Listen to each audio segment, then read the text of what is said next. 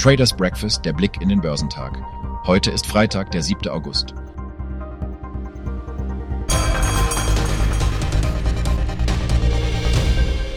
In Asien zeichnet sich eine eher gedämpfte Stimmung ab, da Investoren gespannt auf die bevorstehenden Inflationsdaten und Handelsbilanzberichte aus China in dieser Woche blicken. China, eine Schlüsselgröße in der globalen Wirtschaft, wird voraussichtlich am Dienstag seine Handelsbilanz veröffentlichen, gefolgt von den Inflationsdaten am Mittwoch.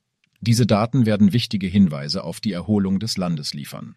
Der Hang Seng Index in Hongkong verzeichnete leichte Verluste, während die chinesischen Festlandmärkte ebenfalls ins Negative rutschten. Der Shanghai Composite verlor 0,67 Prozent, während der Shenzhen Component um 0,97 Prozent nachgab. In Japan hingegen konnte der Nikkei 225 einen Anstieg von 0,19 Prozent verzeichnen. Dabei konnte er Verluste, die im Laufe des Tages auftraten, ausgleichen. Der Topix-Index stieg um 0,41 Prozent. Eine wichtige Anmerkung von der Bank of Japan.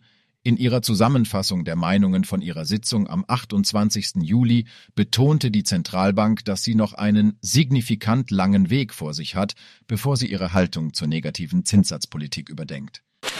In den USA zeichnet sich ein vorsichtiger Optimismus ab, während Investoren sich auf eine Woche mit weiteren Unternehmensergebnissen und wichtigen Inflationsdaten vorbereiten. Die Futures, die auf den Dow Jones Industrial Average abgestimmt sind, legten um 35 Punkte oder 0,1 Prozent zu.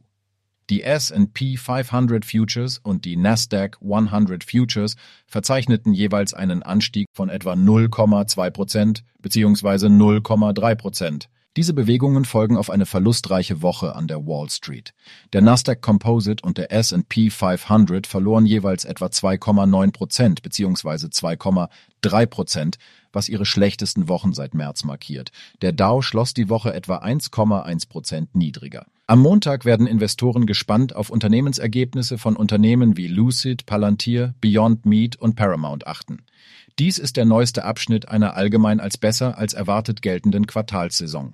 Von den 84 Prozent der Unternehmen im S&P 500, die ihre Quartalsergebnisse veröffentlicht haben, haben laut FactSet etwa vier Fünftel die Erwartungen der Wall Street übertroffen. Im weiteren Verlauf der Woche werden die Investoren ihre Aufmerksamkeit auf die Veröffentlichung der Verbraucher- und Erzeugerpreisindexdaten für Juli richten.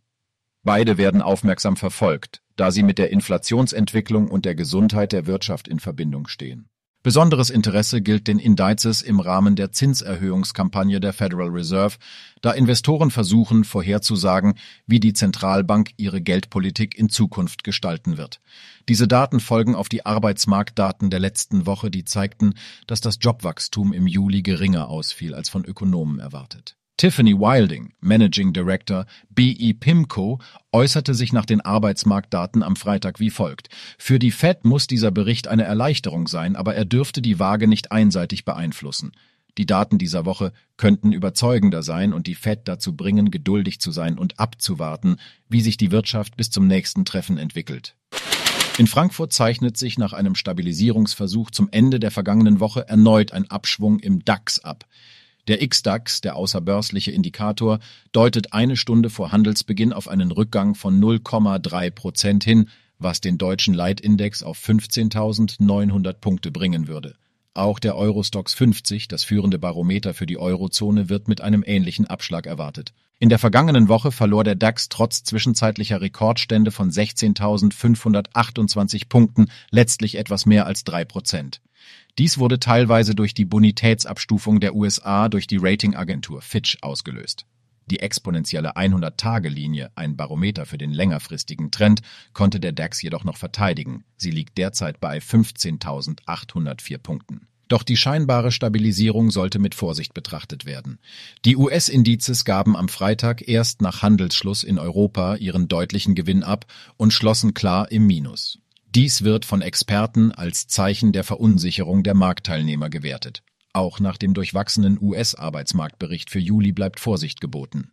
Die überraschend deutlich gestiegenen Löhne in den USA bedeuten für die US-Notenbank zusätzliche Inflationsrisiken. Daher richten sich die Blicke der Investoren besonders auf die traditionell viel beachteten Daten zur Teuerung in den USA, die am Donnerstag erwartet werden.